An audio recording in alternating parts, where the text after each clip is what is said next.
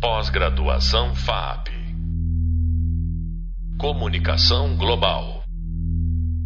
Olá, pessoal, estamos de volta e hoje nós finalizaremos o terceiro tema. Para tanto, nós não poderíamos deixar de tratar de uma das dimensões mais interessantes dessa discussão, também uma das mais importantes, que é a governança no mundo do Big Data. Se você ainda não conferiu todos os nossos conteúdos presentes no Hub Visual e no Hub de Leitura, não perca tempo, não esqueça, os papos por aqui, eles são complementares às exposições que acontecem por lá. Assim, a sua jornada fica mais completa, tudo vai fazendo mais sentido, você aproveita para gerar aprofundamento a respeito dos assuntos. Eu recebo para um encerramento para lá de especial da nossa disciplina um dos nomes mais respeitados quando o assunto é estabelecer interlocuções entre tecnologia e relações internacionais. Eu comentava com ele aqui no offline que ele já virou praticamente elenco fixo da minha vida. Tudo que eu faço e que tem a ver com esse assunto, tá ele lá convidado. É o Mark Datsgeld. Você certamente já ouviu falar dele por aí, se está se aprofundando nesse tema. O Mark é mestre em Relações Internacionais pelo Programa de Pós-Graduação em RI Santiago Dantas, que reúne a PUC São Paulo, a Unesp, a Unicamp.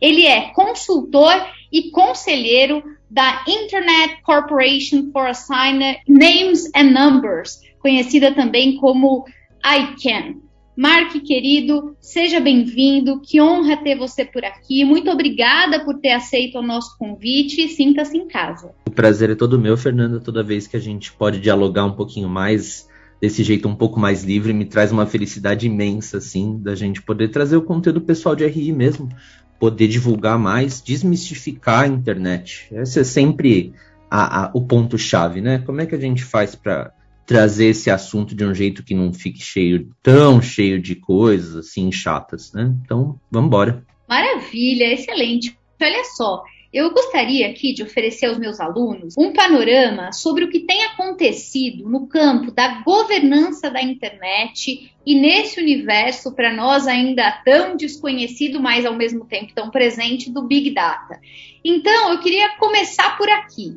Se você tivesse que resumir, Mark, o momento que nós estamos vivendo nesse sentido, né, no sentido é, da tecnologia, governança da internet, universo do Big Data, o que é que você diria?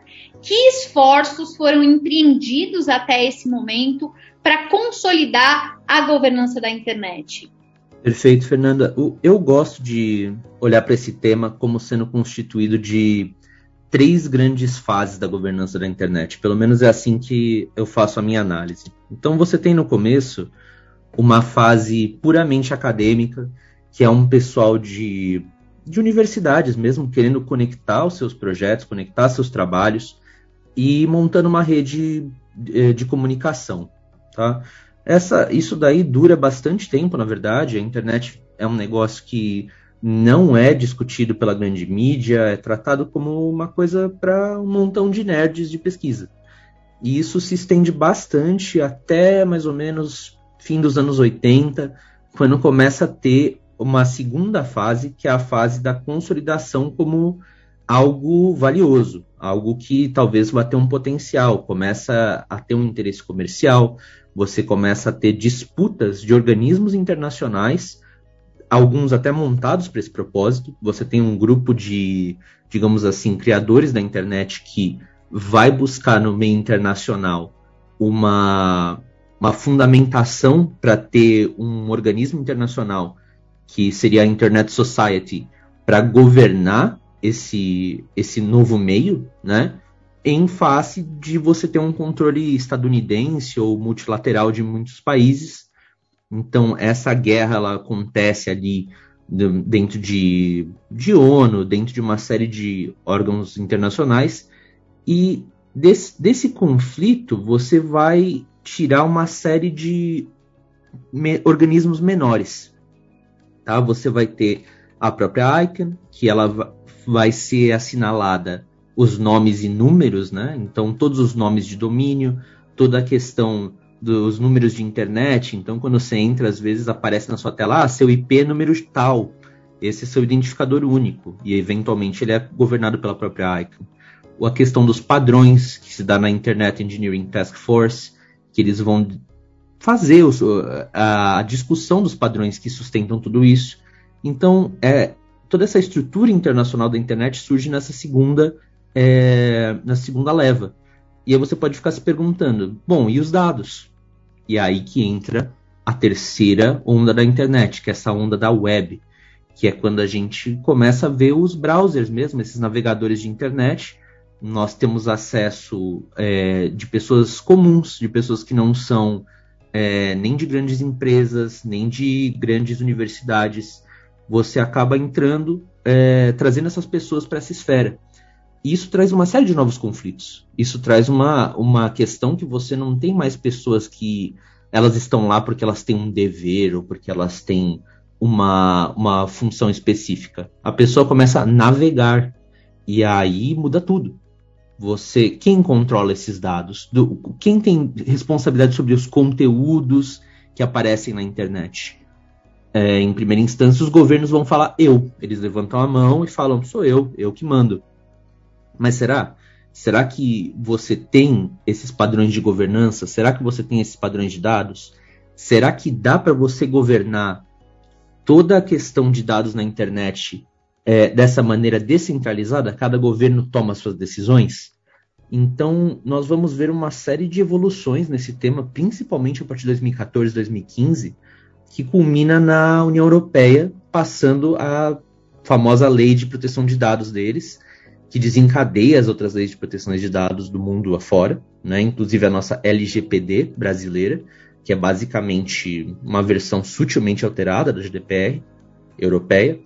E esse é o momento que nós estamos, uma intensificação do debate de o que, que significa é, essa população mundial, agora mais de metade do mundo está conectada a essa rede, e o que, que nós fazemos com todos esses dados, esse, todo esse conteúdo que em princípio seria governado individualmente por cada nação que seja, mas que agora está tendo efeitos globais, né? Então eu diria que esse é o momento que nós estamos. Muito bom. E você sabe que eu estava aqui pensando, acho que eu tenho uma pergunta que complementa esse excelente panorama que você traçou. A gente sabe que no caso, por exemplo, no âmbito da ONU, é, tem destaque, merece atenção, o, o, famoso World Summit on the Information Society, né, que desde os anos 2000 tenta liderar a discussão sobre esse assunto. Essa iniciativa, apesar da boa vontade, a gente também reconhece que envolve uma enorme dificuldade de construir certos consensos. Por que, é tão difícil avançar nesse tipo de discussão multilateral, Mark? Então vamos lá, Fernanda. É, eu acho que na sua pergunta já já está o cerne de todo nosso a nossa dificuldade. Quando a gente fala multilateral, nós estamos falando evidentemente ali de uma, um alinhamento de é, estados. E muito das propostas que surgem em volta de administrar a internet, como no caso dos órgãos que eu citei, técnicos, elas partem de um pressuposto multi-stakeholder, ou que aqui no Brasil algumas pessoas chamam de múltiplas partes interessadas, que é alguém como eu, que não sou, é, não trabalho para o governo, eu trabalho de maneira independente, represento as pequenas e médias empresas, mas acreditamos, é, as partes interessadas, que nós temos uma voz, que nós temos uma possibilidade de sentar nessas mesas e dar a nossa experiência. Que talvez o governo não. Ele possa ter muitas informações, mas o governo ele não está no chão. Ele não está como eu estou com as empresas todos os dias ouvindo os problemas delas, tentando entender o que está acontecendo, como elas estão sendo prejudicadas por ataques de partes maliciosas, quais são o, os pontos de dor ali que eles têm para conseguir é, fazer o comércio corretamente das, dos produtos deles. Então você vai ter isso em todas as esferas. Você vai ter o pessoal de sociedade civil, que vai trazer as questões de gênero, vai trazer as questões de acesso. Você vai ter todo o pessoal acadêmico com as pesquisas. E onde isso se encaixa numa, numa discussão multilateral? A resposta, sim, tem duas. Você pode ser um pouco mais cínica ou menos. A resposta mais cínica é não se encaixa. A resposta menos cínica é que você tem como trazer essas questões de uma maneira é, auxiliar uma maneira informativa, mas nesse, nesse modelo você não vai ter atores é, podendo dar realmente sua, suas opiniões de uma maneira, é, perdão, o estrangeirismo, o on the record, né, que para ficar registrado. Então, como é que você faz, né? O WISES, né, o World Summit, ele surge para trazer algumas definições ali no, em torno dos anos 2000 até 2005 era extremamente relevante, depois vai perdendo constantemente mais relevância. Né? Uma iniciativa que quem for estudar mais a fundo vai perceber que ela começa com muita força e vai desacelerando cada vez mais rumo a hoje ter um papel relativamente pequeno. O que surge ali de mais importante para nós é exatamente a definição de o que é esse multi-stakeholder, do que, que é esse múltiplas partes interessadas que é a ideia de que cada ator contribua dentro de suas próprias condições, é, é esse que fica sendo o, o quente ali do documento, né, para o processo de governança da internet. Então, o que, que significa isso? Né? Tão aberto quanto, quanto pode ser. Né? Então, significa assim: todo mundo pode participar, ok, legal, bacana, mas cada um tem uma função diferente, essas funções nunca são dadas. Então, a partir desse ponto, é aberta essa discussão, ok? Que, que funções são essas? Que função tem, por exemplo, a Fernanda enviada como representante do meio acadêmico de relações internacionais para uma reunião importante que de repente vai tratar sobre um tema que é afim a ela? Ela tem o mesmo. A opinião dela tem o mesmo peso que tem a de um Estado? Se você pensa em termos da ICANN, onde eu atuo, a resposta é fundamentalmente sim às vezes tem até uma, uma opinião maior, né, um peso maior, exatamente por ser um ator que vai ter mais entradas ali, vai ter mais pessoas representando muitas vezes. Então, isso é uma coisa que já não vai acontecer quando você está tratando de órgãos que são basicamente controlados por atores estatais. Ali você pode até ter um lugar na mesa, mas é entendido que é, fundamentalmente quem vai estar tá falando vai ser o Estado. Inclusive, uma curiosidade interessante para quem é de RI, a própria ICANN participa da ITU como uma convidada. Então você tem organismos grandes internacionais, mas que por ser uma empresa privada fundamentalmente, mesmo que sem fins lucrativos, ela senta na mesa como um convidado. Muitas vezes, antes mesmo de ter esse acordo, ela sentava como parte de uma, alguma delegação de algum país que aceitava ela como tal. Então, só para vocês terem uma noção da dimensão da complexidade na qual se dá as RI dentro desse, desse cenário. É, é algo bastante denso e ainda em curso, eu diria. Muito bem. Olha só, eu queria aproveitar esse cenário denso, complexo, né, que o Mark estava descrevendo para nós agora, e eu queria, é, Mark, extrair de você um pouco mais de detalhes justamente sobre a tua pesquisa e também sobre a sua atuação né, na ICON, porque, como você disse, os atores é, transnacionais, como é o caso dessa organização, eles desempenham um papel super importante nessa área, que também é uma área muito técnica. Né? Os estados têm grande dificuldade, muitas vezes, de compreender, meio, mesmo por meio dos seus diplomatas mais experientes, uh, os meandros mais específicos né, da natureza do que está sendo negociado. Então, conta para nós um pouco mais sobre a sua pesquisa e também sobre o dia a dia, né? Como é que é atuar numa organização desse tipo? Pois é, né? O dia que eu decidi vou fazer isso da minha vida, né?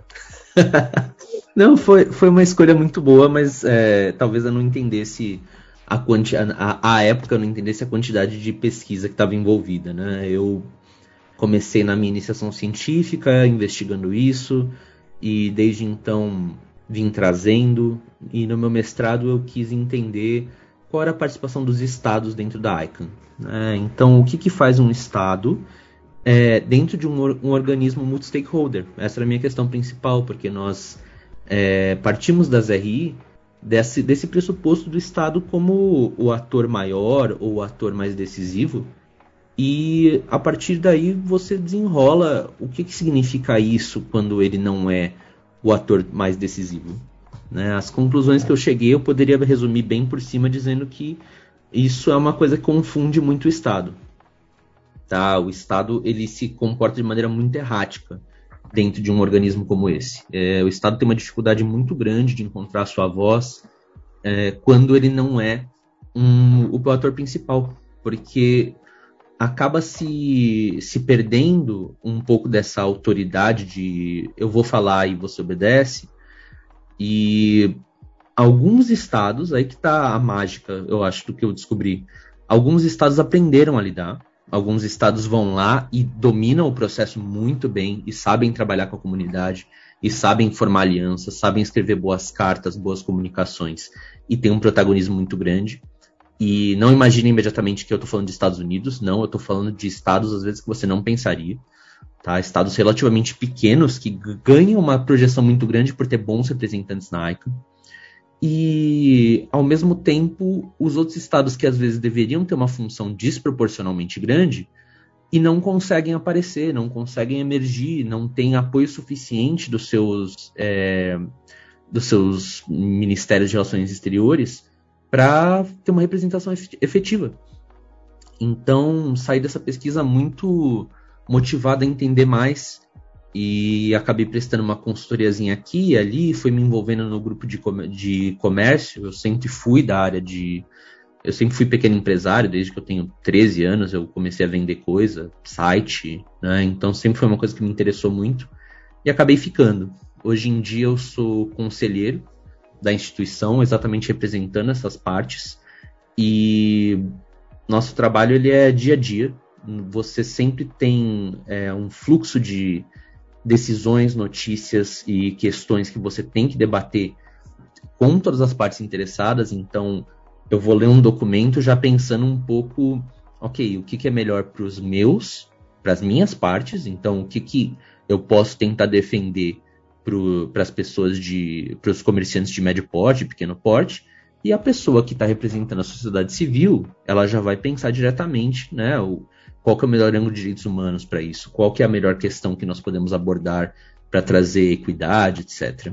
E nós vamos, periodicamente, nós nos juntamos, geralmente de mês em mês, exatamente para tentar alinhar essas questões, porque nós temos que chegar num, a pesquisadora Raquel Gato ela tem uma tradução para isso aqui, que é o, seria o Rough Consensus, né?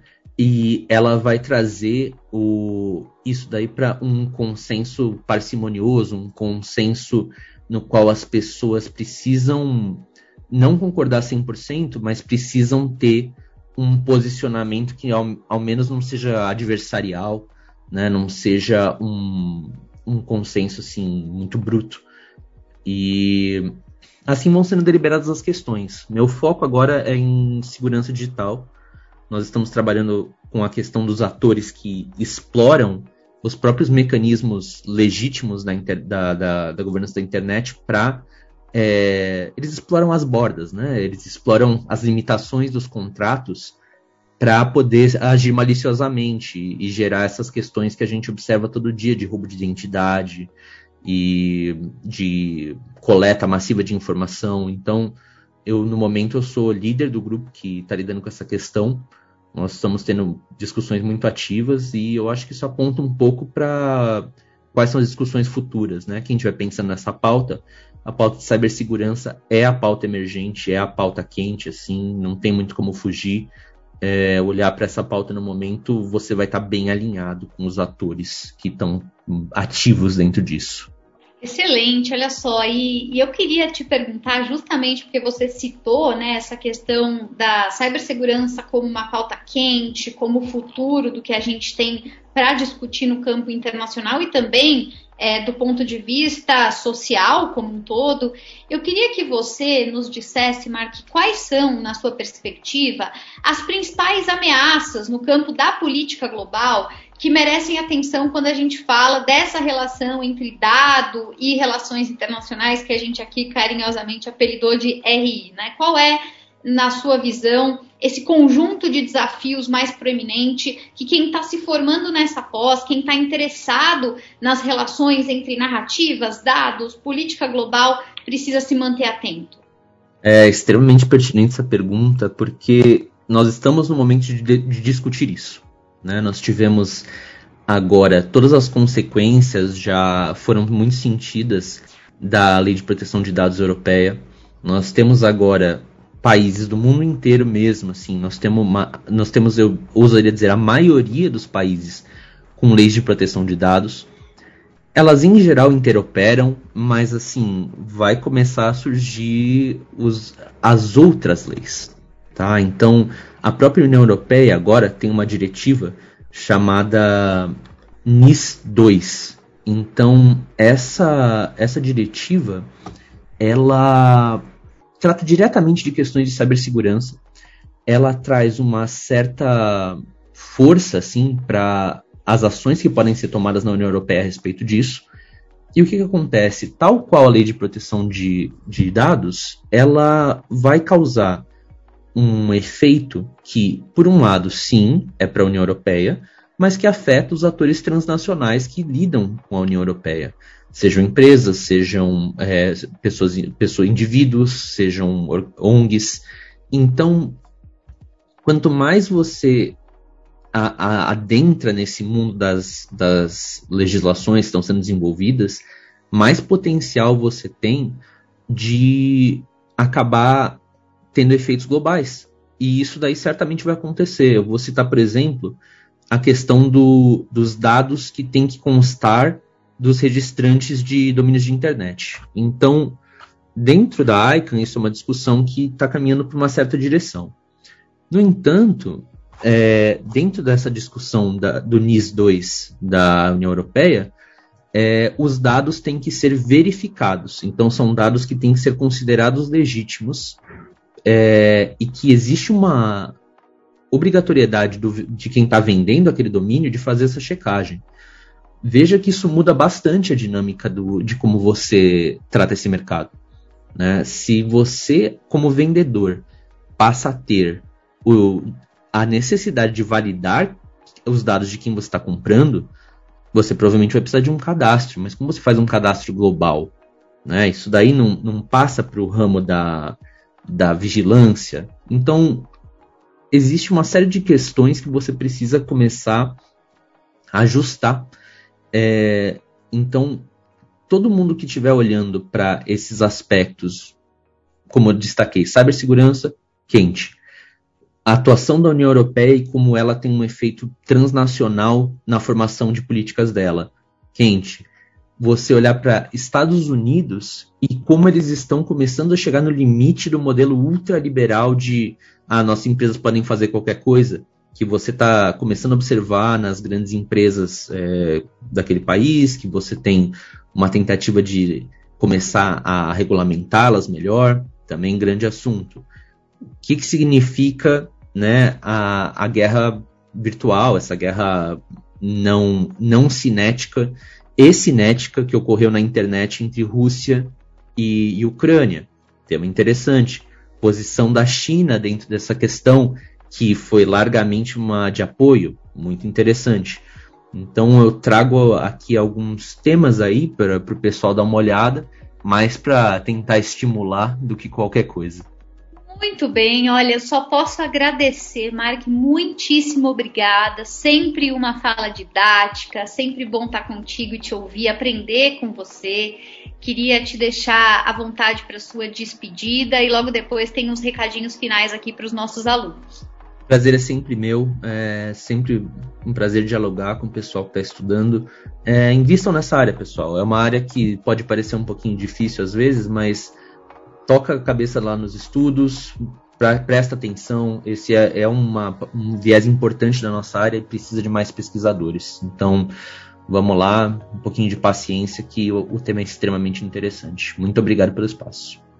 É isso aí, pessoal. Olha, e por fim, não se esqueçam que no nosso hub visual e também no hub de leitura, vocês têm à disposição mais conteúdo relacionado ao que nós temos discutido aqui nos podcasts por hora e por algum tempo, imagino. Vamos ficando por aqui. Eu espero que essa jornada tenha sido proveitosa, estimulante para vocês. Nós estamos, como eu disse, no nosso podcast de encerramento, mas foi excelente ter a companhia de todos nessa jornada E claro, estamos sempre à disposição para que vocês possam seguir na jornada de estudos, de aprendizagem. Espero que vocês sejam felizes nos caminhos que percorrerem e que vocês sempre nos vejam aqui como a alma mater de vocês. Você acabou de ouvir um podcast sobre governança no mundo do Big Data com o conselheiro da ICANN, uh, o Mark Datsgeld. Eu sou a professora Fernanda Manhota e espero que nós possamos seguir nos encontrando para além da nossa disciplina. Até logo! Pós-graduação FAP Comunicação Global